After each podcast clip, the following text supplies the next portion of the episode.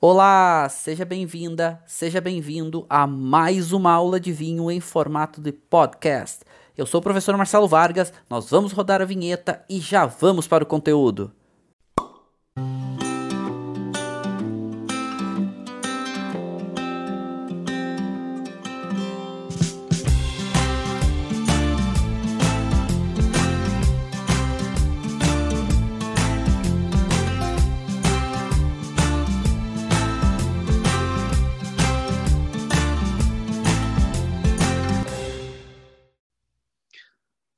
Bom, sejam todos muitíssimos bem-vindos. Eu sou o professor Marcelo Vargas. Estamos começando mais uma aula aqui do nosso grupo de estudos e degustação de vinhos.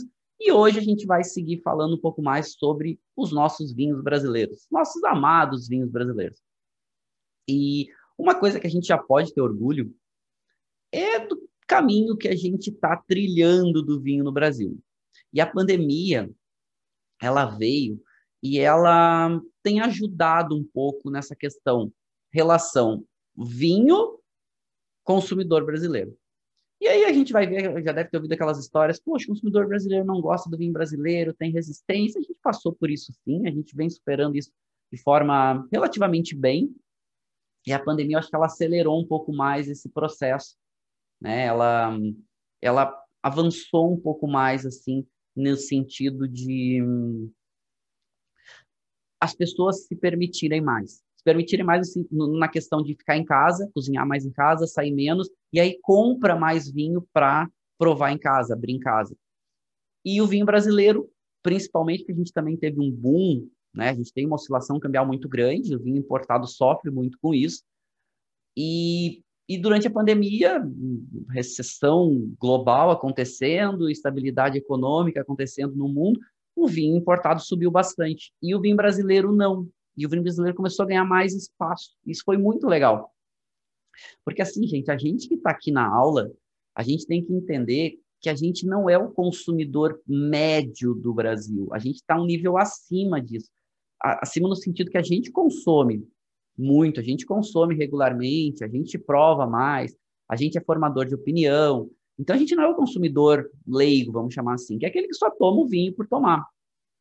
Tanto que se a gente parar para pensar que o consumo médio no Brasil passa um pouquinho de 2 litros per capita ano, 2 litros dá algo em torno de três garrafas. Nós consumimos muito mais do que isso, né? Daqui a pouco a gente consome isso por semana, não por ano. Mas ok. É, a pandemia fez com que as pessoas ficassem mais receptivas. E tem mais algumas matrizes geradoras que estão impulsionando uma, mudanças, né? Vamos chamar de uma, mas várias mudanças positivas. Primeiro, novas gerações acesso à, informação, ao conteúdo, mais formadores de opinião. Como é que era a formação de opinião sobre vinho antigamente? Algumas poucas mídias, muitos leitores, alguns poucos críticos, muitos leitores. O que eles falavam acabavam sendo mais a referência do mercado, né? Mais impacto para a referência do mercado. Hoje não, olha quantos influenciadores a gente tem, pessoas provando coisas diferentes, falando que gostam, falando que não gostam, e a gente se identificando com pessoas diferentes, com informações diferentes, e a gente provando coisas diferentes.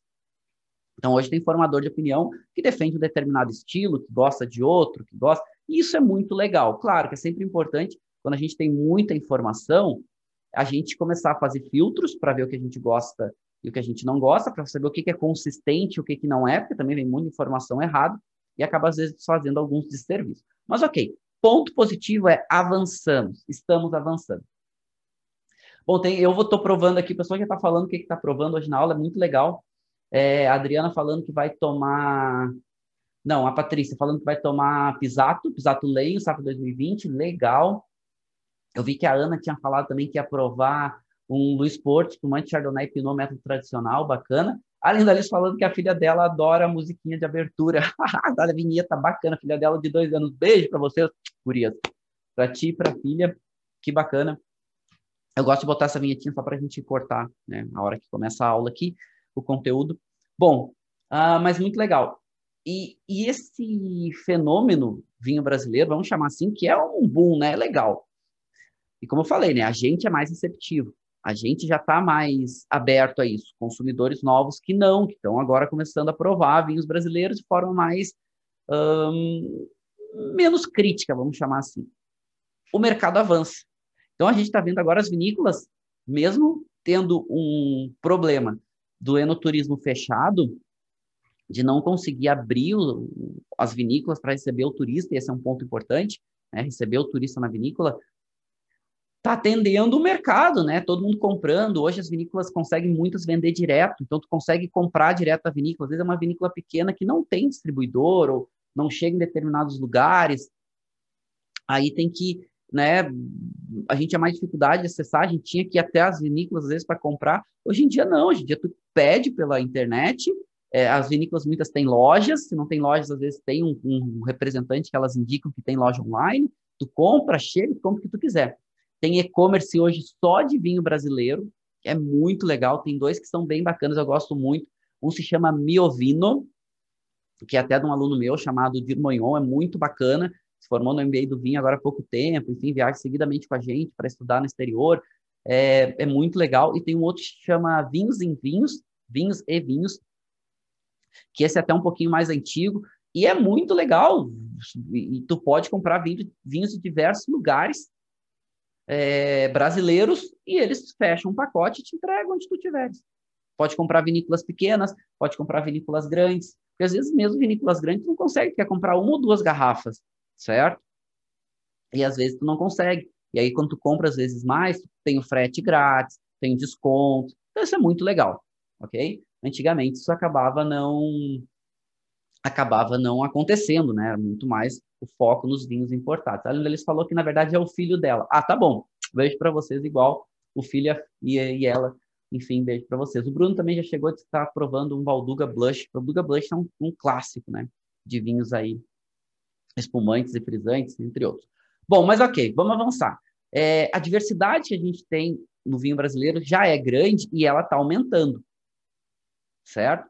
E uma das coisas que a gente ouve muito sobre vinho brasileiro é o seguinte: é...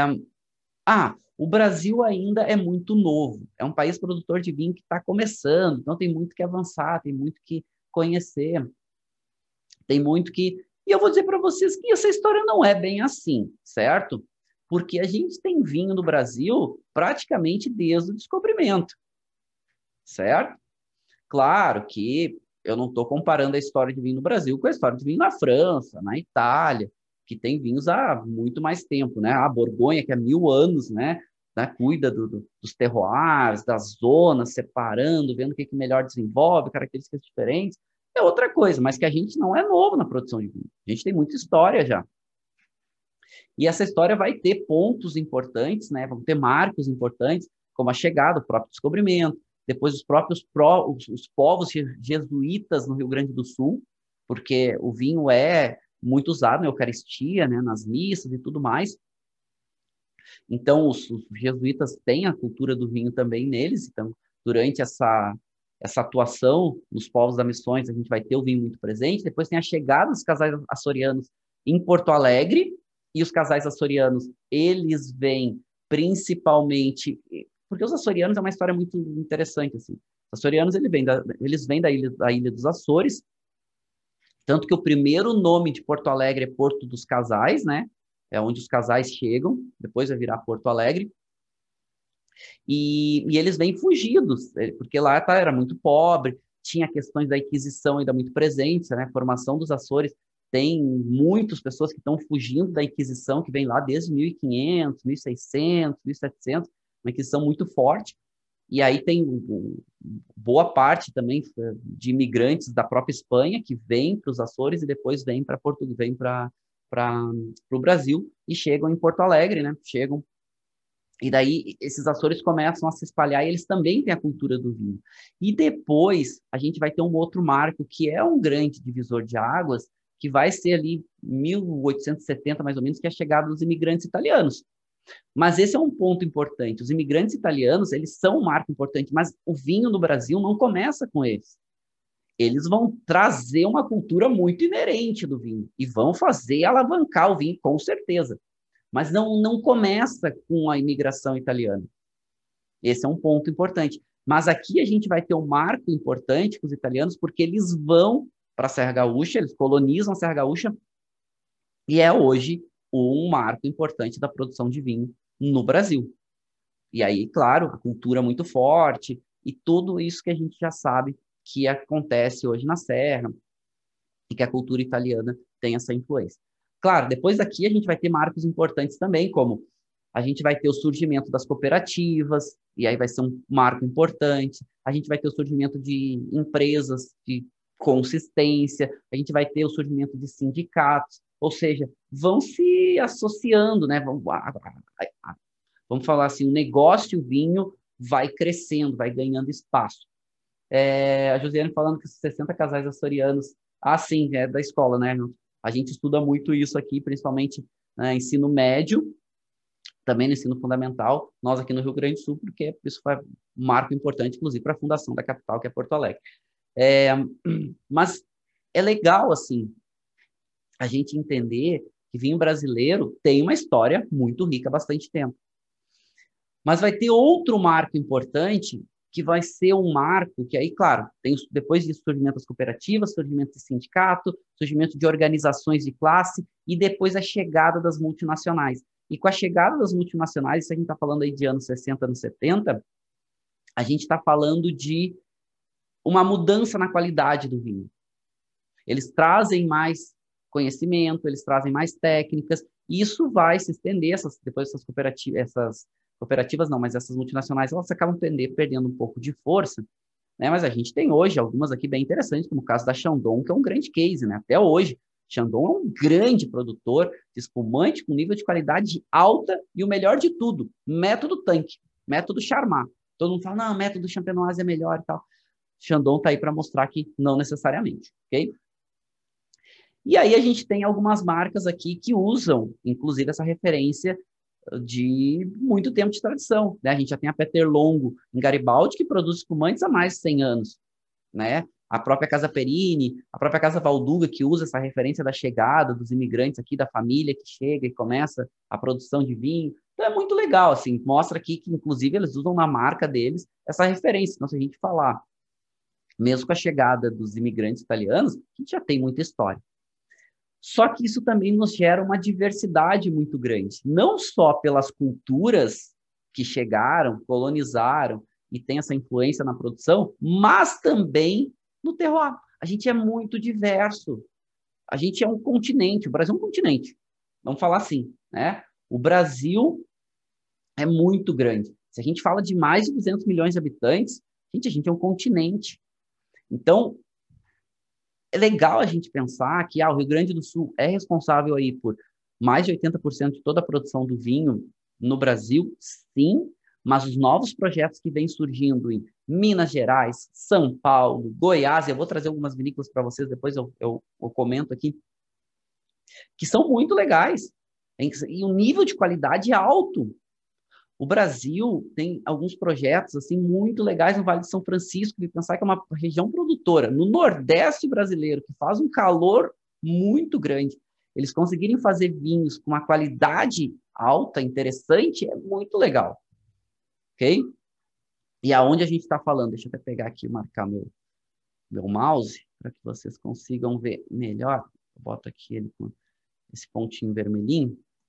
E a gente está falando aqui, né, Vale de São Francisco Nordeste. Daqui a pouco a gente fala um pouquinho mais sobre o Vale de São Francisco. E se a gente parar para pensar que são técnicas que eles desenvolvem no Vale do São Francisco, e até nesses chamados vinhos tropicais, né, que pega essa zona de São Paulo, Minas Gerais, Goiás, de, são técnicas de cultivo diferente, onde eles fazem colheita no inverno, porque lá o inverno é menos frio, certo? E eles fazem colheita no inverno, eles invertem o ciclo da videira, para ter qualidades diferentes, né, ter características diferentes. E no próprio Vale do São Francisco, onde eles têm mais de uma safra por ano, porque lá não tem inverno. A temperatura média lá é 27 graus. É praticamente o nosso verão na Serra Gaúcha. Eles fazem com controle de água, de irrigação, diferentes é, ciclos na videira chega a ter duas safras por ano, até às vezes mais, duas safras e meia por ano, lá porque eles vão controlando com água. E a gente vai ver isso daqui a pouco. E, e é muito legal isso, isso vai mostrando o quão diverso é. Claro, aí a gente começa a pensar o seguinte: cada local tem predisposições, né? Tem predisposições diferentes. Contexto terroir vai trazendo caráteres diferentes, ok? E, e, é muito bacana, se a gente pegar o próprio Rio Grande do Sul, se a gente comparar a, Serra Gaúcha entre elas, só a Serra Gaúcha já é uma diversidade enorme, certo? Se a gente pegar ali do pé da serra, né, que a gente chama, que a gente tem ali a Donguerino, que é uma vinícola muito legal, tá? recomendo muito vocês conhecerem, o projeto deles é lindo, eles têm uma consistência de produção muito bacana, que é no pé da serra, estamos falando de 400 metros de altitude, mais ou menos, até tu pegar uma vinícola lá de, ainda na Serra Gaúcha, como o Pinto Bandeira, com 700 metros, o caso do espumante que eu estou tomando, né? O espumante da Aurora, Aurora Pinto Bandeira, o, é um espumante extra brute, que está os vinhedos a 700 metros, e aí a nossa Serra Gaúcha vai até quase 900 metros. É muito diferente, né? Composição de solo e vai fazendo, vai produzindo uvas com caráteres diferentes.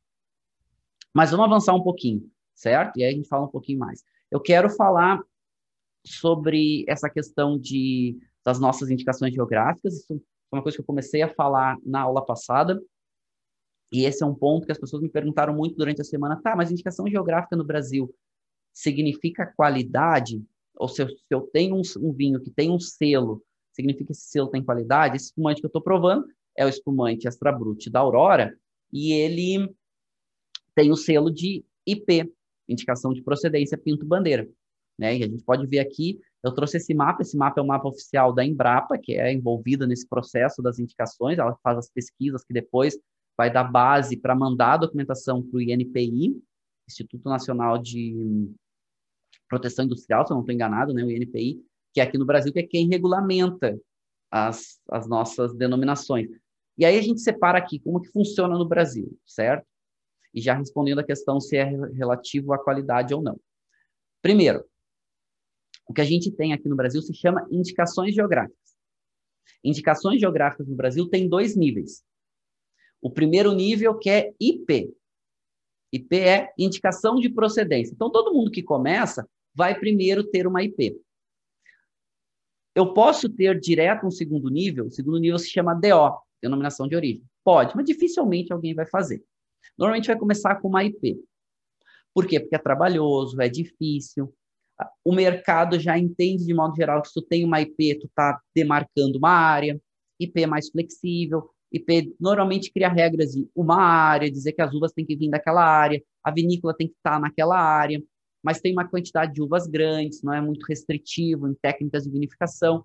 É um pouco mais para definir o seguinte: olha, a IP diz que o vinho vem daquela área. E normalmente a IP começa a delimitar algumas coisas no seguinte sentido: algumas uvas, alguns estilos de vinho, certo? Ah, pode fazer vinho espumante, pode fazer vinho branco, pode fazer vinho tranquilo, vinho tinto, certo? Acaba sendo um pouco mais flexível para poder usar o selo da IP. Depois, quando tu entende melhor o que, que dentro dessa IP tem mais qualidade, ou digamos que tem mais, vamos chamar assim, de tipicidade, tu vai entrar com o segundo processo, que é para pedir uma DO, denominação de origem. No Brasil, hoje, a gente só tem uma DO aprovada agora, que é o Vale dos Vinhedos, que é uma DO para vinho tinto, para vinho branco e para vinho espumante. Mas o que, que diz? Para vinho tinto, protagonista é uva Merlot. Pode entrar Cabernet Sauvignon, Cabernet Franc, até um pouquinho de Taná, mas protagonista é Merlot. Vinho branco, protagonista é Chardonnay.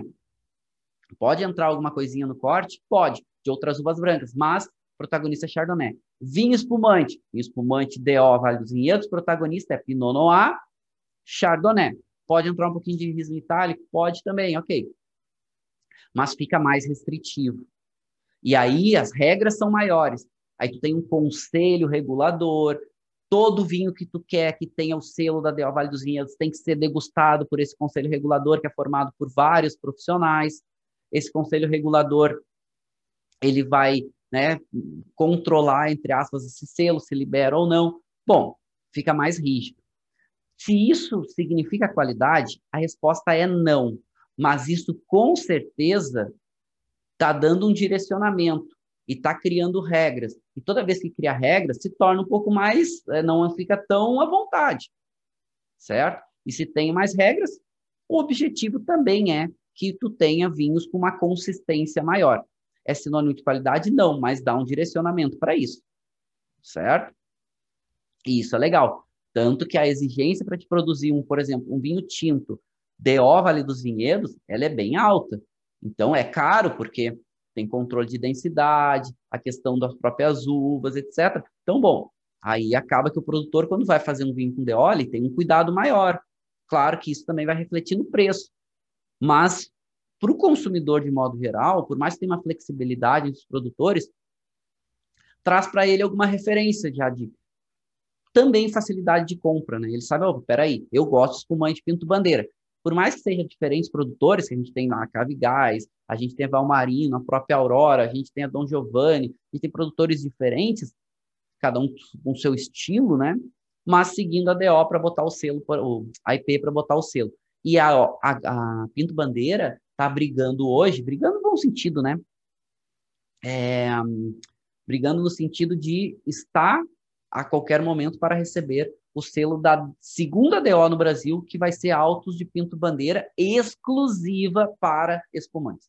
Que Pinto Bandeira considera que é o que faz de melhor. Eu também considero, apesar que eu gosto muito de Cabernet Franc, que vem daquela região, eles poderiam investir um pouquinho mais. Né? Tem alguns exemplos muito legais, como a própria Dom Giovanni, a própria Valmarino faz muito bem, eles poderiam investir um pouco mais em Cabernet Franc lá. Né? Hum. Deixa eu molhar a garganta aqui. E aí a gente tem outras IPs, né? Que é o primeiro nível, as indicações de procedência. E tudo isso numa estrutura. Então, indicação geográfica são as áreas demarcadas no Brasil. Elas são divididas em dois níveis, IP e DO, certo? IP, então, a gente já tem. A mais nova foi a da campanha. A gente já tem na Serra Gaúcha, tem Pinto Bandeira, tem Altos Montes, que é ali na região de Flores da Cunha. A gente tem Monte Belo, que é ali do ladinho, né, de, do Vale dos Vinhedos. Quem vai avança um pouquinho mais, um pouquinho mais de altitude. Farroupilha, que tem um foco muito grande em vinhos espumantes, principalmente vinhos espumantes doces, como moscatéis. A própria DO Vale dos Vinhedos. E o IP, a gente tem uma IP em Santa Catarina, que é o Vale da Uva Guete. O Vale da Uva Guete é, é legal, é uma uva híbrida, ok? Não é uma uva vitis vinífera, tem aquele, aquele caráter, né, daquele vinho um pouco mais, aquele aroma do, do daquele vinho mais suco de uva, etc., mas com um nível de qualidade mais alto, assim, assim, por ser uma híbrida também. Mas é muito legal, sabe? E é uma IP, pouca gente conhece, mas é muito legal conhecer. E tem duas que eles estão trabalhando para muito em breve se tornar IP, que são os vinhos de altitude de Santa Catarina e os vinhos do Vale de São Francisco. E esperamos em breve aí termos novas indicações de procedência, que também é sempre muito legal. Eu sempre falo só para os produtores o seguinte: isso é uma opinião pessoal minha, ok? O Brasil tem essa diversidade grande. Essa diversidade é um diferencial do Brasil. Eu sempre falo, ó, só atenção, pessoal, IP é muito legal, DO é muito legal, mas não percam essa diversidade que vocês têm. Né? Não percam essa flexibilidade que tem. E isso é muito legal para os produtores brasileiros. O que, que a gente está vendo agora no Brasil? Qual é a nova onda do Brasil? É, além do espumante, o vinho rosé. O vinho rosé é uma onda no mundo e o chegou no Brasil também. Vinhos rosés de qualidade. Vinhos rosés mais leves, mais frescos, para consumos mais jovens. Então, isso também é muito legal. Um outro estilo que está chegando. Daqui a pouco eu até falo um pouco mais sobre o rosé espumante. Que esse, na minha opinião, pode ser um outro grande diferencial do vinho brasileiro. Espumante rosé. Eu sou apaixonado por vinhos espumantes rosés no Brasil. A gente tem projetos muito legais. Muito legais. Por quê? Por que, que eu falo do espumante rosé?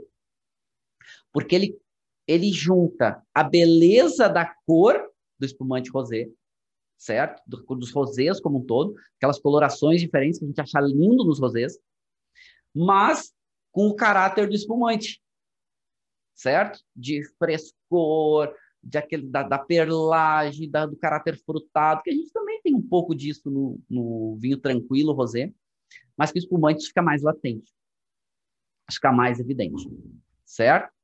Bom, então eu trouxe aqui a pirâmide para vocês, né? Para vocês entenderem. Então, DO, falando de Brasil hoje, né? Nossas indicações geográficas. A gente tem os vinhos, vinhos finos de modo geral, depois tem o primeiro nível, que é IP, indicação de procedência, e o segundo nível, que é DO.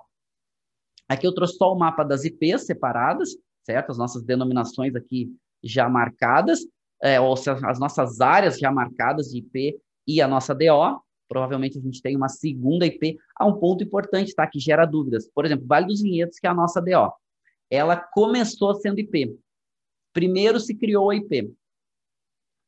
Se eu não estou enganado, foi 1902. E aí, em 1912, vai virar, vai virar DO. Mas quando vira DO, não perde a IP. Tu continua com a IP. A IP é mais flexível. E tem alguns produtores que ainda usam alguns vinhos com IP. E aí, por exemplo, Flávio Pisato. Pisato faz um trabalho muito legal com alguns, algumas uvas diferentes, que não é permitido na DO. Ele tem os vinhos com a DO. O Merlot dele, por exemplo, reserva é DO. O Pisato DNA 99 é DO. Ele usa o selo bem, ele gosta de estampar isso, é bem bacana. Mas ele tem alguns vinhos diferentes, tipo o Alicante Boucher, que é permitido na IP. Ele faz lá o vinho de Alicante Boucher e bota IP, na indicação de procedência, Vale dos Vinhedos. Não perdeu. Continua valendo o selo da IP. Continua valendo o selo da DO. Né? Por exemplo, é, quando o Pinto Bandeira agora tiver a DO, vai continuar ainda tendo o selo da IP, que é mais flexível, permite outras uvas, outras coisas. Né? O selo da DO só é um pouco mais restritivo. Bom, vamos avançar. E aqui o quem está hoje né, pleiteando para qualquer momento sair novas indicações geográficas no Brasil, que é a DO, aqui de Pinto Bandeira, e são as IPs de Planalto Catarinense e do Vale do São Francisco. Bom, na aula passada eu falei um pouquinho sobre a Serra Gaúcha falei um pouquinho sobre Campos de Cima da Serra, né? Falei essas duas aqui. Agora a gente vai avançar um pouquinho mais. Só recapitulando rapidamente, Serra Gaúcha também gerou muitas dúvidas aí durante a semana. É muito direcionado para uma produção de vinhos espumantes, vinhos espumantes de qualidade alta. Serra Gaúcha, a gente tem vinho tinto? Temos, de qualidade, muitos. A gente tem vinho branco tranquilo? Vários. Aliás, esse é um dos pontos a se explorar melhor falando de Serra Gaúcha. Os nossos vinhos tranquilos brancos. A gente já faz alguns bem legais e poderia explorar um pouquinho melhor. Mas eu acho que, vem, é, aqui não é nenhuma crítica ou podemos até considerar como uma crítica construtiva, certo? Que como a gente também tem muita diversidade, a gente vai entrando as ondas, né? A gente já teve a onda do vinho é, tinto da Serra Gaúcha, do Vale dos Vinhedos, principalmente com DO, a gente já teve a onda de, é, agora a gente tá, teve a onda dos vinhos espumantes, que ainda está muito latente, a gente está tendo a onda dos vinhos rosés, a gente agora provavelmente vai ter novas ondas, que são muito legais, e espero que chegue a onda do vinho branco, principalmente da nossa Serra Gaúcha, porque são muito interessantes. Chardonnays incríveis, principalmente com selo DO Vale dos Vinhedos, muito legais. Posso citar alguns para vocês, inclusive, é, eu acho que é a Patrícia que está tá provando o Pisato Lenho, Uh, Pisato Lenho é é muito legal, um Chardonnay muito bacana. O Giuseppe da Miolo é um Chardonnay muito consistente, um preço competitivíssimo, muito legal. O Gran o Gran Chardonnay, que é o Gran Leopoldina da Valduga, também selo de Vale dos Vinhedos, é muito legal. A Alma Única faz um Chardonnay também de Vale dos Vinhedos muito bacana. Tem muitos vinhos bem legais de Chardonnay e poderia citar outros aqui, mas muito consistente, muito legal quando a gente fala de vinhos brancos da Serra Gaúcha. E esse é o grande diferencial da Serra Gaúcha. A gente tem ali uma região um pouco mais fria, a gente tem uma região um pouco mais úmida e, de modo geral, favorece vinhos com maior acidez e com um pouco menos de corpo, um pouco menos de álcool, mas com um bom potencial aromático. Né? E aí a gente, aqui na Serra Gaúcha, nossas áreas demarcadas, né? E aí a gente até trago para vocês aqui, fica no material, essa questão da Vale dos Vinhedos, essa questão aqui, tudo demarcadinho, né? Isso aqui é um material bacana que foi desenvolvido pelo antigo Ibravin, que é muito legal. E aí vocês podem ver aqui as áreas demarcadas, ok? Que a gente, quando a gente fala de Serra Gaúcha. E aqui um mapa também dessas áreas onde demarca, e a gente pode ver, né? Porque eh, não está associado necessariamente ao município. Por exemplo, Vale dos Vinhedos, a DO Vale dos Vinhedos, a área demarcada Vale dos Vinhedos, pega três municípios. Pega uma parte de Bento Gonçalves, pega uma parte de Montebello, pequenininha, e pega uma parte de Garibaldi. Então, a área demarcada não necessariamente pertence a uma cidade. Né? É uma área demarcada porque tem características parecidas, certo? Leandro está me dizendo aqui que a DO foi em 2012. Então, beleza, isso aí. Então, a IP foi em 2002 e a DO saiu em 2012. Ou seja, 10 anos de diferença entre o surgimento da IP, Vale dos Vinhedos, até sair a DO, Vale dos Vinhedos. E é muito legal, quando vocês vão visitar o Vale dos Vinhedos, na entrada do vale tem a Aprovale, que é a Associação do Vale dos Vinhedos, que é né, quem regulamenta hoje a DO, o Conselho Regulador e tudo mais. Bem na entrada, é uma casinha colonial, assim, bacana, e vocês podem entrar ali, tem informativos, se vocês quiserem conhecer, né, pegar referência das vinícolas e tal, é bem bacana, tá? O pessoal ali para receber, não agora, né? Estamos no meio da pandemia, então vamos evitar sair, mas quando vocês forem visitar, é, vocês podem aproveitar para também dar uma passadinha na Provale. E aqui eu trouxe gráfico para vocês, que é uma comparação do vinho branco, perfil da campanha versus a Serra Gaúcha, a gente vê a campanha mais intenso em caráter, em corpo e álcool, intensidade de aromas e sabores, e a Serra Gaúcha com uma intensidade maior para acidez. E isso favorece também esses vinhos mais frescos, principalmente vinhos espumantes. E é o nosso grande diferencial aí. E quando eu falo diferencial, pessoal, já falei, né? Se a gente produz vinho de qualidade, tinto, branco, é, por que está falando que é o diferencial é o espumante? Pela consistência, pela nossa escala comercial maior, por ter preços mais competitivos. E isso também é importante. Porque fazer um vinho ícone, referência, é mais fácil do que tu ter toda uma linha de consistência, de qualidade. Certo? Ah, isso fala, por exemplo, pega Pisato. Eu gosto muito de falar Pisato. Pisato é um, um trabalho muito consistente. A Pisato. Pisato DNA 99, que é um grande vinho brasileiro. Um grande vinho tinto brasileiro de Merlot do Vale dos Vinhedos. Ok? Mas a consistência da linha toda da Pisato é muito legal. Tantos espumantes, o, o, o, o Pisato Reserva Merlot, que também tem selo DO Vale dos Vinhedos, é muito legal. E, claro, custa aí um quarto, um quinto do que custa o, o, o Pisato TNA 99, que é o vinho ícone da Pisato. Certo? Ou seja, eu adoro Pisato TNA 99, mas não posso tomar todo dia, né? Que é um vinho que tem um preço proporcional a um vinho ícone de uma vinícola importante. A gente está falando aí na faixa de 300 reais, ok? Enquanto a gente vai falar do Merlot reserva, na faixa aí dos 70 reais, mais ou menos, ou seja, bem mais uh, aceitável, ok? Bom, e aí, claro, quando eu falo de espumantes aqui da Serra Gaúcha, até antes da gente mudar de região, tanto método tradicional quanto método tanque. Né? Método tanque é o método Charmat. Método tradicional é o método champenoise, ok? Que a gente não está mais usando o termo no Brasil champenoise, agora usa método tradicional. E o método tanque é que faz a segunda fermentação em tanque pressurizado. Método, o método champenoise, ou método tradicional, faz a segunda fermentação em garrafa. E a gente tem uma questão aqui muito grande no Brasil, que é, ah, mas o método de segunda fermentação em garrafa tradicional é melhor. Não, não é melhor. Mas ele permite que tu fique mais tempo fazendo o processo de autólise e isso vai trazendo mais complexidade para o espumante. No tanque pressurizado, tu precisa, tu fica menos tempo em processo de autólise, porque tu precisa liberar o tanque para um novo lote de espumante. Tanque pressurizado, ele precisa estar tá girando, né? Como é que tu acha que a Chandon mantém girando estoque de espumante o ano inteiro? E a Chandon só faz método tanque.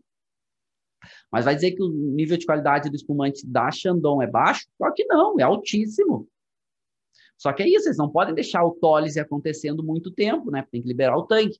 Então, inclusive, a Chandon tem alguns processos que ela faz para tentar acelerar o processo de autólise, enfim, né? Esse processo, né? Algumas hélices ficam batendo ali um pouquinho, batendo de forma delicada, né? Fazendo circular um pouco mais a levedura, para acelerar esse processo, né? De decomposição da levedura. Mas esse é um ponto importante.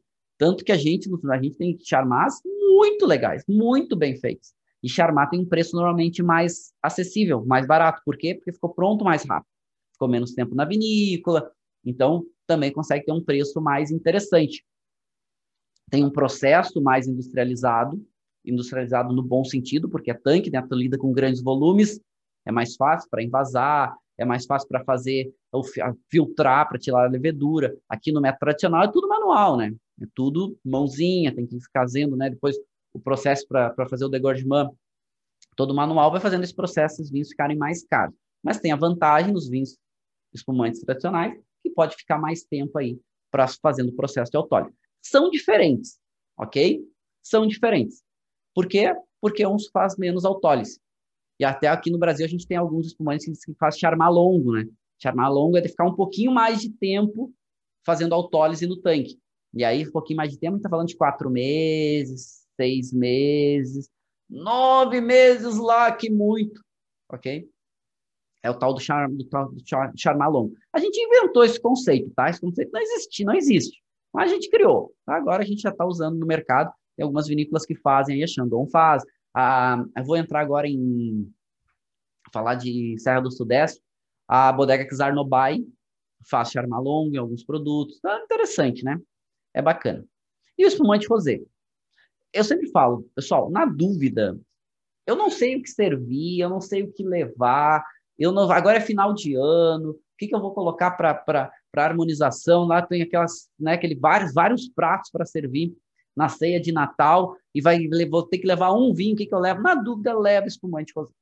Espumante rosé brasileiro vai que vai agradar uma galera, vai ficar o pessoal feliz, toma mais fresco, é confraternização, tem o barulhinho, né, da, da, da comemoração do espumante. Então, isso é muito legal. Na dúvida, entre leva espumante rosé, que vale a pena. E aqui eu trago também um pouco do perfil dos nossos espumantes na Serra Gaúcha, e aqui a gente vê os espumantes doces e aqui os espumantes secos, e o grande diferencial é a acidez mais alta.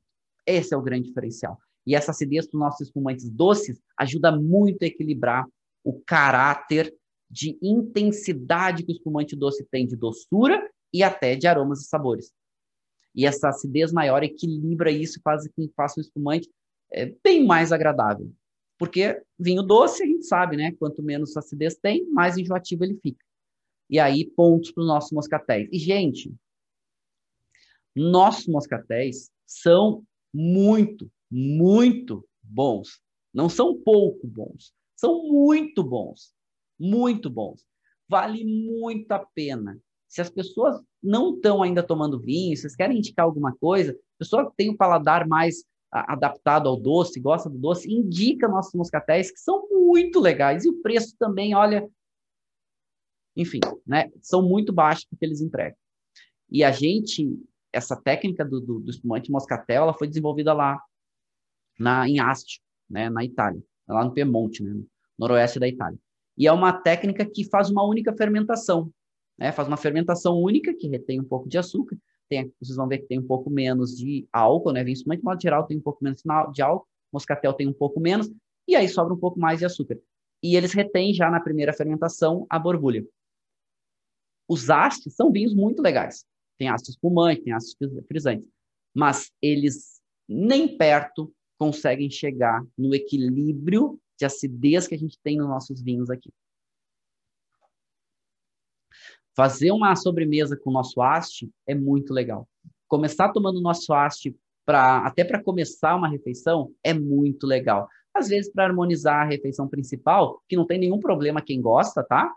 Só porque ele é doce, às vezes algumas pessoas têm um pouco mais de dificuldade, mas eu gosto sempre de pensar uma coisa. Se a gente harmoniza com Coca-Cola, que é muito doce, né? A gente come com Coca-Cola muitas vezes, né? Por que não usar nosso espumante moscatel? a gente vai ter uma experiência sensorial até muito mais interessante, ok? Bom, e aqui uma fotinho clássica do nosso Vale dos Vinhedos, só antes da gente entrar nas nossas próximas regiões. Então, legal. Vamos, descemos agora seguimos, descemos, né? Vamos em direção ao sul. Agora vamos dessa região aqui, Serra do Sudeste, e falar um pouquinho da nossa campanha gaúcha. Bom, primeiro aqui, né? Vamos ampliar um pouquinho o mapa. A nossa Serra do Sudeste é uma região relativamente nova, no sentido de destaque. Mas ela já produz uva há bastante tempo. E aqui a gente tem uma área produtora agrícola muito importante no Rio Grande do Sul, de várias culturas tanto de frutas, quanto de soja, quanto de outras culturas. E a uva aqui presente há muito tempo, mas principalmente para vinícolas que compram essas uvas dessa região e produzem em outros lugares. Por exemplo, a Chandon compra daqui, a Valduga compra daqui, a, eu acho que a Salton tem vinhedos aqui. E aí alguns produtores aqui foram começando a produzir os seus vinhos. Tem alguns pequenos produtores que compram ovo daqui porque é um terroir muito favorável para a produção. E aqui uma separação, né, para a gente começar a distinguir. Então, vamos pensar aqui. Porto Alegre é mais ou menos aqui. Aqui vocês estão vendo nessa área mais para o norte, aqui a Serra Gaúcha, e vamos descendo aqui mais ou menos entre Encruzilhada do Sul e Pinheiro Machado, que é essa região chamada de Serra do Sudeste. Só que aqui a gente tem um afloramento diferente de solo. Aqui a gente tem um solo muito rico em granito. Até em Guinais também, né, que também é uma está relativamente próximo dessas rochas, mas diferente na Serra Gaúcha a gente predomina solo argiloso. Na campanha predomina solo argiloso. Só que aqui a gente no meio do caminho tem um afloramento de granito. E granito a gente sabe que tende a fazer duas coisas a favorecer, né? Não é só o solo. Solo é um dos fatores. Mas o granito, quando a gente tem região com solo rico em granito, a gente tende a ver vinhos com, primeiro, uma intensidade maior de boca, mas também uma intensidade de aromas e sabores maior. E aí podemos dar alguns exemplos do mundo. Vamos pegar os mais clássicos. É, Rhône Norte. Rhône Norte lá. Côte Rôti. Côte Rôti faz alguns dos chirras mais caros e icônicos do mundo, lá no Rhône Norte. É, poxa, olha aí, né? Olha o granito, solo riquíssimo em granito. Vamos pegar e alguns dos vinhos mais intensos do mundo, ok? Mas também com muito sabor. Vamos pegar um mais aromático. Uh, Beaujolais. Beaujolais só rico, só rico em granito. Ou seja, você começa a separar ali a Borgonha do Beaujolais, exatamente a Borgonha é muito solo argilo calcário. Quando a gente vai descendo em direção ao Beaujolais, começa a ter solo granítico. Como é que é o Beaujolais? Principalmente os crus de Beaujolais tem uma intensidade mesmo com gamé, claro, vamos, vamos entender que a uva é gamé, que é uma uva que tem, tem um pouco menos intensidade comparar com a Syrah. Mas como são os crus de Beaujolais? Por mais que sejam diferentes entre eles, tem uma intensidade um pouquinho maior, mas tem uma intensidade de aromas e sabores maior. Solo granítico. E aqui, solo granítico na Serra do Sudeste vai favorecer um pouco isso. Aqui a gente tem, primeiro, um terroir muito favorável. A gente tem uma altitude menor, se comparado com a Serra Gaúcha, né, que vai de 400 e vai até 900, aqui a gente tem 200 a 400. Mas tem muita colina, tem um pouquinho mais de inclinação, que favorece a exposição dos vinhedos. Outra coisa, certo? Que aí é uma vantagem bastante interessante. A gente pegar toda a região, até um pouquinho mais amplo, né? A gente tem aí algo em torno de 300 a 500 metros, mas se a gente pegar as altitudes dos vinhedos, algo em torno de 200 a 400. É... O solo, primeiro, baixa matéria orgânica, menos matéria orgânica, ou seja, a gente sabe que solo com muita matéria orgânica é muito fértil, fértil é muito produtivo, a videira não produz em qualidade, aqui a gente tem baixa matéria orgânica. A gente tem muita chuva, algo em torno de 1.400 milímetros, é mais que Bordeaux, Bordeaux chove algo em torno de 1.000, mas tem uma grande vantagem. A chuva aqui, ela é distribuída durante todo o ano. A gente tem, na época da vindima, próxima vindima, a gente tem relativamente seco. E isso é favorável, porque, por exemplo, Serra Gaúcha chove 2 mil milímetros, que a gente tem de umidade lá, mas também tem o problema de chuva na época da vindima. Aqui não. Aqui na época da vindima, a gente normalmente tem uma época um pouco mais secas. E isso também favorece um amadurecimento maior da uva, porque tu não precisa ficar preocupado em colher. Porque se tu se chove próximo à vindima, a uva absorve a água, o bago incha, e aquele bago, tudo que tem de características ali, de aromas, sabores, compostos fenólicos, cheio de água, dilui. Se tu vai fazer um vinho, tu vai ter um volumão de vinho, mas a qualidade muito baixa. Então, sempre cuidados na época, na época da vindima, e também mudar cuidados com a sanidade da uva, porque se tu chove muito na época da vindima, tu pode trazer fungos, doenças, favorece doenças. Então aqui tem essas vantagens. E aí se tornou um polo produtor bastante importante. Claro, tem uma boa insolação, solo com uma boa drenagem, um pouco menos de umidade na época da vindima, começa a, a fechar um terroir interessante para vinhos, e aí a gente vai ver esse perfil de vinhos com uma intensidade interessante, mas também uma persistência de boca interessante. Por isso também a gente tem visto que muitos produtores têm se interessado por vinhedos na Serra do Sudeste. Algumas grandes produtoras, algumas produtoras de vinho, né? No caso que a gente já falou, a própria Chandon, Alduga, Salton, ali de Carraro tem vinhedos aqui. e alguns pequenos produtores que têm áreas também fazendo suas, produzindo as suas uvas para suas produções menores, ok? Então é interessante a gente pensar um novo terroir, favorece aí nessa nossa diversidade. Aqui alguns produtores que têm vinhedos aqui, a gente tem menos vinícolas aqui nessa região, é uma região para visitar, é, é bom conhecer alguém que vai ou que tem é, vinhedo lá para você poder visitar, conhecer, porque é uma região muito mais agrícola, menos enoturística, diferente de Vale dos Vinhedos, tu tem muito mais estrutura enoturística para conhecer. E vamos falar da campanha gaúcha. A Josiane pediu, professor, posta lá no Instagram seu espumante, por favor. Beleza, eu postei nos stories e depois eu posto, é, depois que acabar a aula, eu posto também lá no feed para vocês o espumante. Daqui a pouco eu mostro para vocês que espumante é. Aliás, né, eu estou aqui né, degustando hoje, que a gente está em espírito natalino já, né, nos preparando para o Natal na semana que vem. E eu estou aqui provando esse espumante. Ok? Campanha Gaúcha. E aqui, olha só. Serra Gaúcha, eu gosto de comparar Serra com Campanha porque, porque tem alguns pontos interessantes de relação entre eles. Serra Gaúcha, solo rico em argila. Por mais que tenha né, a rocha-mãe relativamente cu, é, curta, a gente tem a, o solo, né, o perfil de solo é, de produção curto, a rocha-mãe muito próxima, que é basalto, né, solo vulcânico, muito solo argiloso. Campanha gaúcha, solo argiloso. Chove na Serra Gaúcha algo em torno de 1.800 milímetros. Campanha gaúcha, 1.200, 1.400. Não é tão longe. Tá, mas por que, que a campanha é tão diferente? E aí a gente começa a entender alguns fatores. Primeiro, campanha é um pouquinho mais quente. Segundo, os solos da campanha também são solos relativamente. É, com... Depende da área, tá? A campanha é muito grande, mas de modo geral, são solos não tão férteis, vamos chamar assim. Tem uma diversidade de alguma, algumas áreas também com mais presença de areia, que vai, vai mudando um pouco. A campanha ela é bem grande, pouca gente dá uma olhada, mas é mais, muito mais a composição de relevo de coxilhas. Coxilhas são pequenas ondulações, enquanto a Serra Gaúcha é muito mais colina, né, e colinas com certa inclinação. Então, a gente tem um pouco menos de altitude, a gente tem uma continentalidade interessante aqui, mas a gente tem uma boa exposição solar, tem uma boa drenagem do solo, ou seja, um perfil diferente, favorece com que o vinho ganhe mais intensidade. Ah, quem é que perguntou aqui? O Marcelo perguntou se na campanha produz espumante. Na campanha produz espumante, sim.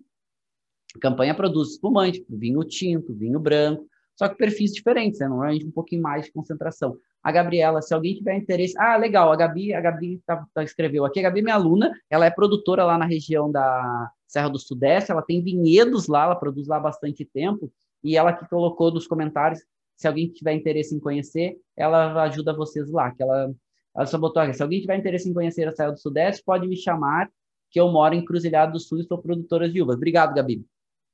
Super gentil da tua parte. Né, que a Gabriela está aqui nos comentários como Gabriela Carvalho, ok? A Gabriela é produtora lá. Ok? Bacana. Então já fizemos contato. Aqui um pouco para a gente ver a campanha, né? A campanha fica nessa zona para vocês verem que chove bastante. Pode chegar a 1.400, 1.500 milímetros, ou seja, é chuva pra caramba. Mas esse, essa composição de terroir diferente faz com que a gente tenha vinhos com perfis diferentes, um pouco mais concentrado, um pouco menos de acidez. E aqui, de novo, não é comparar o que é melhor, o que é pior, mas aqui a gente está focando né, em entender essa diversidade. É aqui uma calicata, né, que eles perfuram para ver o solo, e aqui a gente vê o solo extremamente argiloso na nossa campanha, mas tem uma boa drenagem. E aqui um pouco do perfil dos vinhos, certo? E aí comparando de novo, a gente comparou a serra com a campanha, agora a gente de novo compara a campanha com a serra. E a gente vê que tende a fazer vinhos aqui para vinhos brancos, certo? Um pouco mais de álcool, um pouco mais de corpo, uma boa persistência de boca, é, acidez com nível um pouquinho menor, se comparado com a Serra Gaúcha, a acidez se destaca um pouquinho mais. E aqui eu trago uma vinícola para vocês conhecerem. A campanha é muito grande, tá? Tem muitas vinícolas legais para conhecer. Eu, gosto sempre de trazer alguma outra referência, e eu acho que a Guatambu aqui é, fica em Dom Pedrito, e ela expressa muito bem esse novo cenário da campanha. Uma vinícola muito legal, uma vinícola que ela é de produtores que tinham outras culturas, né, principalmente é, produção de gado, faz vinhos com uma consistência também muito alta. Então é muito legal que eles criaram a vinícola aqui. Tem outras vinícolas legais, só que quem for para a campanha, pessoal, tomem cuidado, porque agora tem a IP, e se vocês entrarem lá nos vinhos da campanha, eles têm algumas informações para ajudar vocês, porque é muito distante uma vinícola da outra. Tem muitas vinícolas legais para conhecer lá, tem muitos projetos bacanas, como Batalha, né, que, que é muito legal. Conhecer ali os vinhedos do Seival é muito legal. E aí, só que isso vai indo, né? Você vai indo, vai indo, vai indo, vai indo. Tem muitas vinícolas distantes e, a, e, a, e quem vai em direção ao Uruguai, inclusive, a gente tem outras vinícolas muito bacanas. Tem uma vinícola chamada Campos de Cima, que fica aqui na campanha, que também é muito legal, só que são distantes entre elas para conhecer. Então é bom né, montar um bom roteiro aí, precisa de alguns dias para poder conhecer os vinhos da campanha. Mas é uma experiência muito legal, certo? É muito legal. Bom, vamos falar de outras regiões, falar rapidamente aqui de Santa Catarina. Santa Catarina está buscando uma IP também. Aqui a gente está falando de vinhos de altitude, inclusive o, a entidade que eles criaram nessa associação de produtores é, se chama Vinhos de Altitude, Santa Catarina. Vai a partir de 900 metros e chega a 1.500 quase solo já começa a ter uma composição um pouco diferente, mas principalmente essa baixa fertilidade. Chove bastante, mas tem uma vantagem: é seco na época da vindima, ou chove um pouco menos. Mas eles já esperam que vão ter neve no inverno. Vai ser muito frio. Isso, de certa forma, favorece algumas questões. Primeiro, por mais que tenha essa continentalidade muito grande, tu tem o inverno frio, que favorece a videira descansar, Tu tem seca na época da vindima, que também favorece ter um amadurecimento um pouquinho maior da uva, né, para aquela preocupação de chover. Tem temperaturas médias menores, ou seja, favorece vinhos mais frescos, principalmente uvas uh, como o Sauvignon Blanc vem se desenvolvendo muito bem, Chardonnay, algumas uvas até para é, a Merlot algumas vezes vai bem, Sangiovese tem fazendo alguns testes interessantes, mas uvas um pouco mais frescas como Pinot Noir, né, mais jovem, mais precoce, mas é legal a gente ir acompanhando o que vem acontecendo. Aqui o foco muito maior em frescor, mas é muito legal. É, também é outra região que vale a pena conhecer. Sempre é legal pesquisar onde vai, tem um pouco menos de estrutura, mas tem algumas vinícolas que já têm um aporte interessante para receber aqui. Outro ponto interessante aqui é a amplitude térmica. Como tu tem mais altitude, tu acaba tendo as noites mais frias, mesmo no verão, mesmo no verão, e os dias um pouco mais um pouco mais quentes, mas principalmente com bastante insolação. Tem mais altitude, a uva em maior altitude, ela tende a desenvolver a pele um pouquinho mais grossa para proteger da radiação. A radiação maior aqui. Então essa pele um pouquinho mais grossa vai favorecendo ter compostos aromáticos mais presentes, ter uma estrutura fenólica um pouquinho mais presente. Claro, a gente está falando de uma região um pouco mais fria. Né? Tem uma tendência aqui a vinhos espumantes de uma qualidade interessante, vinhos brancos de uma qualidade interessante, e até alguns vinhos tintos com qualidade interessante. Mas vinho tinto aqui tem que ter um pouco mais de cuidado, ok? E aqui a gente vê isso no perfil dos vinhos de São Joaquim. Tá, mas como é que está dizendo que tem uma acidez alta, tem intensidade de corpo e álcool maior? E aqui, aqui é uma média, tá, pessoal? Essa aqui, esse aqui é um estudo da Embrapa, com vários outros centros de pesquisa, que eles chamam Ibero, é, Ibero-Americanos, se eu não estou enganado, que são várias regiões produtoras no mundo de língua portuguesa e espanhola, isso Portugal, Espanha, Chile, Argentina, Brasil, e aí a Embrapa fez as pesquisas aqui do perfil médio dos vinhos nas regiões, e aí a gente consegue comparar um pouco mais desse, desses perfis, certo? E então, isso explica essa amplitude térmica, um pouco mais de altitude, explica como que a gente tem um vinho com uma persistência, uma intensidade de aromas e sabores interessante, corpo e álcool presentes, mas com uma acidez também um pouco mais alta. E aí a amplitude térmica permite isso. Inclusive, a gente estender um pouco mais o amadurecimento da uva, retendo a acidez. Ok? Isso tanto para vinho branco quanto para vinho tinto. De novo, são diferentes. O fenômeno parecido com esse acontece em Campos de Cima da Serra a gente viu na aula passada, né, Campos em Cima da Serra, mostra um cenário relativamente parecido, com uma intensidade um pouquinho maior. Uma vinícola para conhecer é a Vila Francione, tem uma estrutura muito legal, vocês podem ver, né, esse relevo com um pouco mais de é, ondulações, a gente está aqui num planalto, planalto, o que é planalto? Planalto é uma região alta que consegue ter algum tipo de áreas planas, mas tem relevo. A gente está falando aqui de altitudes mais de mil metros. A Vila Francione é um projeto muito legal, certo? Uh, algumas pessoas têm reclamado que têm encontrado dificuldade no atendimento da Vila Francione, ok? Que estão passando por mudanças, enfim. Então é legal marcar, ver se eles estão, estão recebendo, como é que está sendo a visita, etc. Mas a estrutura deles é muito legal, o nível de qualidade dos vinhos deles é alto, vale a pena, ok? Vinhos, principalmente vinhos mais frescos, eles têm alguns tintos interessantes, mas eu gosto muito dos vinhos mais frescos, eles têm um Chardonnay muito interessante, eles têm um vinho Rosé que fez muito sucesso, né, que tem uma garrafa quadrada, também é bem interessante. Então aqui a gente tem alguns vinhos bacanas e uma vinícola interessante para vocês conhecerem. E falando rapidamente sobre a uva Goethe, que tem uma indicação de procedência também, só para dizer que ela é uma uva muito mais aromática, ela é uma uva híbrida, tem muito caráter da uva, seus vinhos têm muito caráter do, daquele suco de uva, ok? Tem aquele muito presença ainda de antranilato de metila, que é aquele aroma de suco de uva, que a gente não tem nas viníferas. É um vinho diferente, muito mais floral, muito mais intenso em aromas e sabores, mas é interessante conhecer. Tem bastante vinícolas, tem uma estrutura enoturística bem interessante aqui, de conhecer na, na o Vale da Uva Guete. Inclusive, tem uma indicação de procedência, certo? Mas não é vinho fino, ok? Ele entra na categoria aí vinho de mesa por ser uma uva híbrida. Mas é bem interessante, tá? Recomendo. Tá, vamos avançar algumas outras regiões. Nossa, o nosso horário já está de novo bastante apertado. Mas vamos lá. Vale do São Francisco. Aqui rapidamente, e eu acho que vale uma menção, e uma menção bem interessante do Vale do São Francisco, porque é no Nordeste.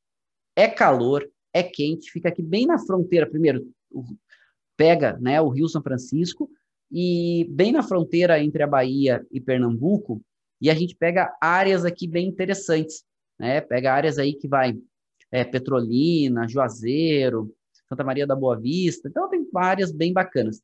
Só que o que a gente tem aqui? Olha a temperatura média. Se a temperatura média em Santa Catarina era 12 graus, aqui a gente está falando do dobro.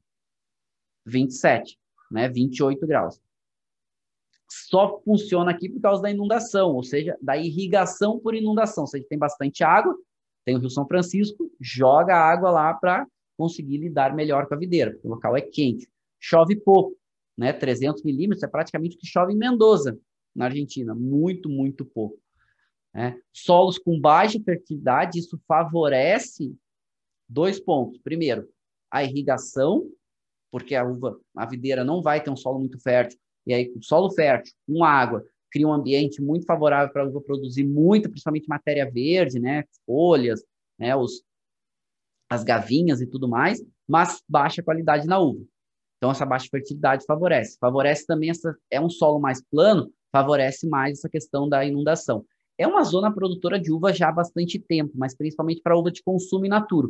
De modo geral, a boa parte da uva que a gente compra em supermercado para consumir em todo o ano inteiro, a gente consegue consumir uva, consegue comprar uva naquelas uvas Itália, aquelas uvas Rubi, aquelas uvas, né, uh, várias outras uvas interessantes, a gente consegue comprar uvas grandonas, bem saborosas, inclusive, vem aqui do Vale de São Francisco, eles conseguem ter uva o ano inteiro. A gente na Serra Gaúcha, por exemplo, não consegue. Na campanha, no Sudeste, tem uma safra por ano. Aqui eles conseguem ter duas a três safras, porque a temperatura normalmente é quente. E aí vai acontecer um fenômeno que é esse aqui. O que, que vocês estão vendo aqui? É o fundo Rio São Francisco, tá? Aqui, vocês estão vendo vinhedos. Mas percebam a diferença de cores desses vinhedos. Eles estão, entre aspas, fazendo um controle aqui e colocando cada parte desses vinhedos, ou cada, cada lote aqui, numa época diferente do ciclo vegetativo. Então, como é quente o ano inteiro, o que, que eles estão fazendo aqui? Bom, uma parte, eles cortam a água, a videira começa a entrar em hibernação. É como se ela estivesse no inverno, ok? Depois, eles começam a irrigar. A videira começa seu ciclo de novo, né, evolutivo, seu ciclo de amadurecimento, o ciclo vegetativo. Aí começa, né, aquele processo de brotação, depois floração, e aí, conforme eles vão alimentando, né, vão inundando, vão, vamos, vamos chamar irrigando, e aí a, videira faz por esse processo, a uva vai amadurecendo, depois eles começam a cortar água, então vocês podem ver que mais verdinho já está no verão, começa a cortar água, a videira começa a diminuir o metabolismo, daqui a pouco não tem água, ela começa a entrar num processo de, entre aspas, hibernação, ou seja, começa a entrar no ciclo de outono e ciclo de inverno. Tudo no mesmo momento, ok? Eles vão controlando com água. E vai fazendo vinhos com perfis um pouco mais diferentes. Claro, é quente. Os vinhos aqui tendem a ter uma intensidade maior em boca tem uma intensidade maior de aromas e sabores, um pouco mais de álcool, um pouco mais de corpo. Mas, de modo geral, quando a gente fala de vinho fino, aqui mais ou menos 70% da produção são vinhos espumantes, muito espumante moscatel, alguns espumantes secos, e aí um pouco de vinho tinto, algo aí em torno de 25%, e aí vai ter uns 5% de vinhos brancos. Alguns vinhos tintos interessantes, com algumas uvas bem interessantes. A, a Miolo tem um projeto aqui muito legal chamado Testardi, com Serra, bem interessante, um Syrah de clima quente, né? Um pouco mais carnudo, um pouco mais de intensidade de, de boca, um pouquinho mais de álcool. Tem projetos aqui como Rio Sol e outros projetos bem legais aqui, mas também, né? Vale a pena ir conhecer, mas aqui também tem que se programar um pouquinho mais. É, a Patrícia, professora, aqui em Jundiaí também conseguimos duas safras de uva por ano. A Patrícia também. A Patrícia, ela é minha aluna e ela é produtora lá em Jundiaí. E ela também está dizendo que lá eles conseguem duas safras de vinho por ano. Então, isso é legal. Gente, é muito legal parar para pensar isso. Duas safras de vinho por ano, e assim, isso foi desenvolvido, não foi 100% criado no Brasil, mas foi avançado, desenvolvido no Brasil, inclusive que a gente chama de colheita de inverno, que é o que a gente vai falar agora um pouquinho nos chamados vinhos tropicais, que pega ali Minas Gerais, São Paulo. E isso foi desenvolvido com trabalho de centro de pesquisa, alguns pesquisadores brasileiros, a técnica não foi inventada aqui, mas foi aprimorada aqui, principalmente de colheita de inverno, que traz um caráter diferente. Bom, aqui um pouco a gente consegue perceber o perfil sensorial dos vinhos para hum, Vale de São Francisco, e se a gente tem duas safras, eles analisam, isso foi muito legal, analisar os vinhos quando são feitos na safra, entre aspas, de inverno, versus a safra de verão ok? Então, quando tu colhe aqui no meio, lá entre maio e julho, tem um perfil sensorial, aqui vinhos brancos, um pouco menos de intensidade, e quando tu colhe ali entre outubro e dezembro, que é praticamente uma colheita que aconteceria lá no nosso no hemisfério norte, na Europa, a Europa colhe, né, setembro, outubro, vai ter uma intensidade um pouquinho maior. É um pouquinho mais quente, né, nessa época, que é verão, apesar de lá ser uma região quente, ainda é um pouco mais quente no verão, gera um pouco mais de intensidade. E isso a gente consegue ver também nos vinhos tintos. Na primeira vindima, que acontece em torno de maio, junho, o vinho um pouco mais equilibrado entre acidez, nessa parte de álcool, essa parte de corpo, e quando acontece a vindima no verão, um pouco mais quente, o álcool se destaca um pouquinho mais. Claro, é, são diferentes, ok? Acho que tem muito ainda para se descobrir, acho que tem muita coisa ainda para eh, achar os seus melhores potenciais para vinhos tranquilos, mas é muito legal. Olha, provar o Testard da Miolo e sentir o caráter, provar um espumante da Rio Sol é muito legal. É uma experiência bem bacana, certo? Bom, esse aqui é o um mapa, esse é um mapa também da Embrapa, é um pouquinho mais antigo. Tem várias regiões aqui que não estão demarcadas, mas eu, eu gosto de trazer, eu estou trabalhando num mapa novo, quando eu tiver ele pronto, eu disponibilizo para vocês, uh, sobre essas, onde a gente tem algumas produções interessantes. Tem um pesquisador brasileiro, eu recomendo fortemente, tá? O nome dele é Rogério Dardot. Ele é um pesquisador, ele é autor de alguns livros, ele acabou de lançar um livro, acho que já está à venda, sobre os novos vinhos brasileiros, os novos terroirs aqui, que a gente tem no Brasil. Então, Rogério Dardot, procurem, recomendo fortemente. Ele pesquisa, ele pesquisa muito assim essas novas áreas produtoras, ele pesquisa muito, ele visita, então ele e ele coloca aí, bom que ele é autor, então ele coloca em livros e tem à nossa disposição. Ele tem um livro que estava para lançar agora sobre vinho brasileiro desses novos locais, assim, então é muito bacana, tá? Recomendo fortemente vocês acompanharem eles. Mas São Paulo, tá? Falando um pouquinho de São Paulo. E falando de São Paulo, vou falar um pouquinho de São Paulo, Minas e um pouquinho de Goiás. Porque Goiás tem um projeto, tem, tem alguns projetos, tem um projeto lá que eu acho muito legal, que é o projeto Pirineus. São Paulo, Guaspari, ok? Guaspari, na, um pouco mais para o norte de São Paulo, na fronteira ali, na divisa, fronteira, na divisa com Minas Gerais. A Guaspari é muito legal, os vinhos com uma qualidade muito alta. E aqui nessas regiões, eles aperfeiçoando o que eles chamam de vindima ou colheita de inverno. Eles invertem o ciclo da videira. Então, eles fazem a videira descansar no verão e colher no inverno. Por quê? Porque não é tão quente, diminui um pouco o ciclo. Tem várias explicações técnicas interessantes, mas eles estão conseguindo trazer um pouco mais de intensidade de aromas e sabores para o vinho, um pouco mais de equilíbrio de acidez para os vinhos. Não são todas as uvas, estão começando ainda, é tudo novo, estão testando as uvas para ver o que, que vai se adaptar melhor, mas a gente já tem bons resultados com Syrah, bons resultados com Sauvignon Blanc quando a gente fala de colheita de inverno. Claro, tem outras ainda que estão sendo testadas, tem outras que podem ainda apresentar mais características, talvez características mais interessantes, mas resultados muito legais. Guaspari é um exemplo muito clássico disso. Os vinhos da Guaspari, os vinhos com serraia, eles têm diferentes posições dos vinhedos, é muito legal. A qualidade é alta, vinhos com uma intensidade de boca muito interessante e que estão ganhando um destaque internacional muito bacana. Eles têm mostrado esses vinhos em Londres, principalmente revista Decanter, mostrado esses vinhos no mercado internacional e algum destaque bem interessante aí acontecendo. Bom, Goiás. Goiás tem algumas vinícolas interessantes surgindo aqui e recomendo fortemente. Né? Esse eu aqui em Cocalzinho tem esse, esse projeto que fica na Serra dos Pirineus aqui, que é a Vinícola Pirineus. E aqui, gente, é, vinhos da Pirineus, vinhos tintos, tu, tu encontra facilmente com 16% de álcool.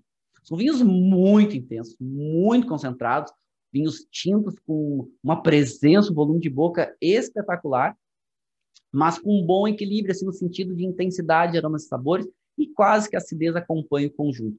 Ele tem, eles testam algumas uvas interessantes aqui, né? Eles têm um Barbera bem interessante, também deixa um beijo para minha aluna Mara Flora, e a minha aluna, quando a gente a Mara Flora, ela faz pós-graduação com nós aqui no Rio Grande do Sul, né, uma pós em alimentos e bebidas, e ela vem de Brasília, então com Brasília ali perto, ela seguidamente está indo, busca, vai, compra os vinhos, ela me trazia os vinhos, não, tem que provar esse, tem que provar esse, professor.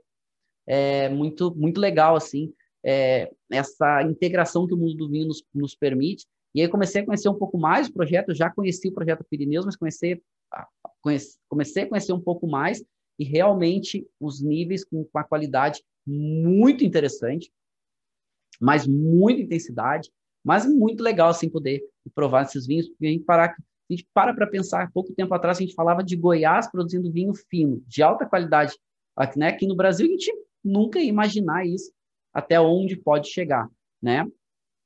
E tem alguns outros projetos interessantes. O Marcelo falou que o do professor Dardot já lançou o livro. Ah, legal. Marcelo, coloca o livro, coloca aqui para a gente nos comentários o nome do livro do professor Dardot, e daí eu já, já aviso aqui para a turma, certo? Mas é muito legal, tá? Vocês podem procurar lá, o, até acompanhar o professor Dardot, é bem legal, ele é um pesquisador que traz muito conteúdo bem interessante sobre vinho brasileiro. Gosto muito. Uh, é, o André também está falando que ele lançou no mês passado. Ele estava por lançar, a última vez que eu tinha visto, é, que eu tinha acompanhado, ainda não tinha sido lançado o livro, mas estava para ser lançado a qualquer momento. Isso foi no final de outubro, eu acho, é, ou meados de outubro, e ele estava para lançar a qualquer momento. Então, não cheguei a ver ainda se o livro já saiu. A Andrea falando, a cidade de Pirinópolis é uma cidade colonial que fica perto da Serra dos Pirineus, muito legal de visitar. Ó, a dica da, da André, não, da Adriana. A Adriana Zanetti está falando, ó, que vale a pena conhecer, certo? A cidadezinha, para quem for lá, que é Pirinópolis, e realmente Pirinópolis é uma cidadezinha é, colonialzinha, artesanal, tem muito artesanato. Eu não vou contar, né? Vou deixar surpresa para vocês, que vocês forem lá, tirar foto lá com, com, a, com as vaquinhas lá, é, é bacaninha também, tá? Deixar para vocês quando forem lá conhecer. É, o André, o André Pérez também está falando que foi, que foi lá semana passada tomar café, ah, bacana. Bom, meninos e meninas.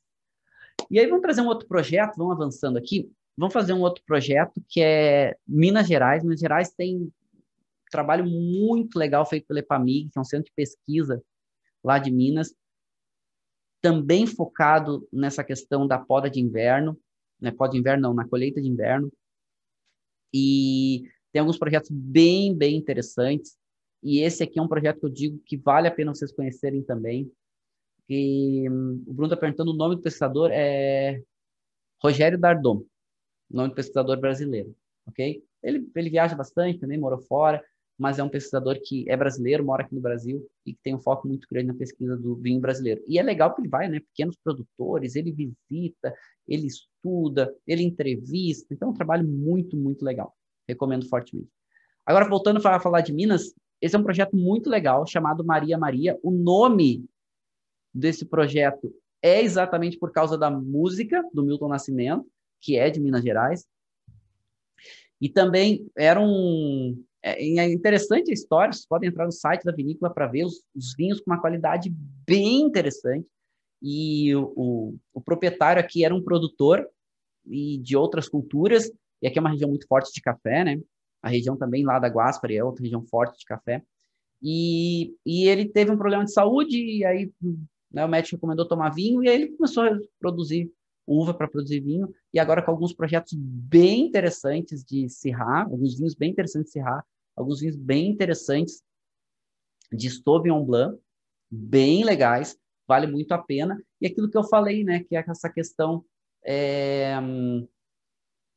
essa questão da hoje a gente consegue muito mais ter acesso a esses vinhos que antigamente a gente não conseguia, porque o Brasil é muito grande, então a gente tem aqui tá, tem alunos aqui nos assistindo de Londres, né? Mas aqui do Brasil inteiro. Então era muito difícil a gente conseguir comprar esses vinhos. Eu estou no Rio Grande do Sul. Para comprar esses vinhos lá de Minas, São Paulo, antes era muito difícil aqui. Agora já é mais fácil, agora os e-commerce já atendem mais, a gente tem logísticas maiores. Então, isso é uma grande vantagem hoje que o próprio online conseguiu nos favorecer. Então, vale vale a pena ir conhecendo, vale a pena ir degustando e comprando. Então, Minas Gerais tem outros projetos bacanas, tem um projeto chamado Primeira Estrada, que também é bem legal. E estão surgindo, né? Cada vez mais os vinhos surgindo, cada vez mais diferentes é, propostas aqui no Brasil, uh, o Marcelo trouxe aqui. É, o livro do Dardot se chama Gente, Lugares e Vinhos do Brasil, pela editora Mauá. Legal, bacana. Então procurem lá. Livro do professor Dardot, Gente, Lugares e Vinhos do Brasil. Ok? Então já foi lançado, vale a pena conhecer, vale a pena comprar, que é um projeto bem, bem legal.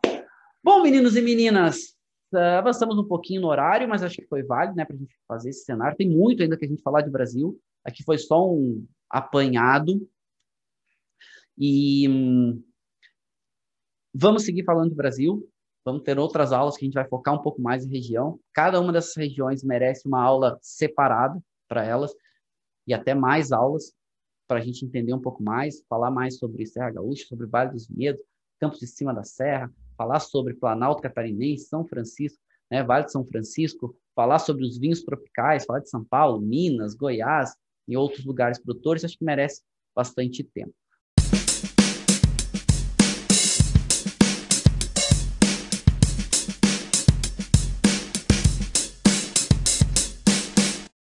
Você acabou de ouvir uma aula de vinhos do professor Marcelo Vargas em formato de podcast. Para mais conteúdos, dicas e materiais sobre a bebida, acesse o site www.marcelovargas.org. Um forte abraço e até o próximo encontro.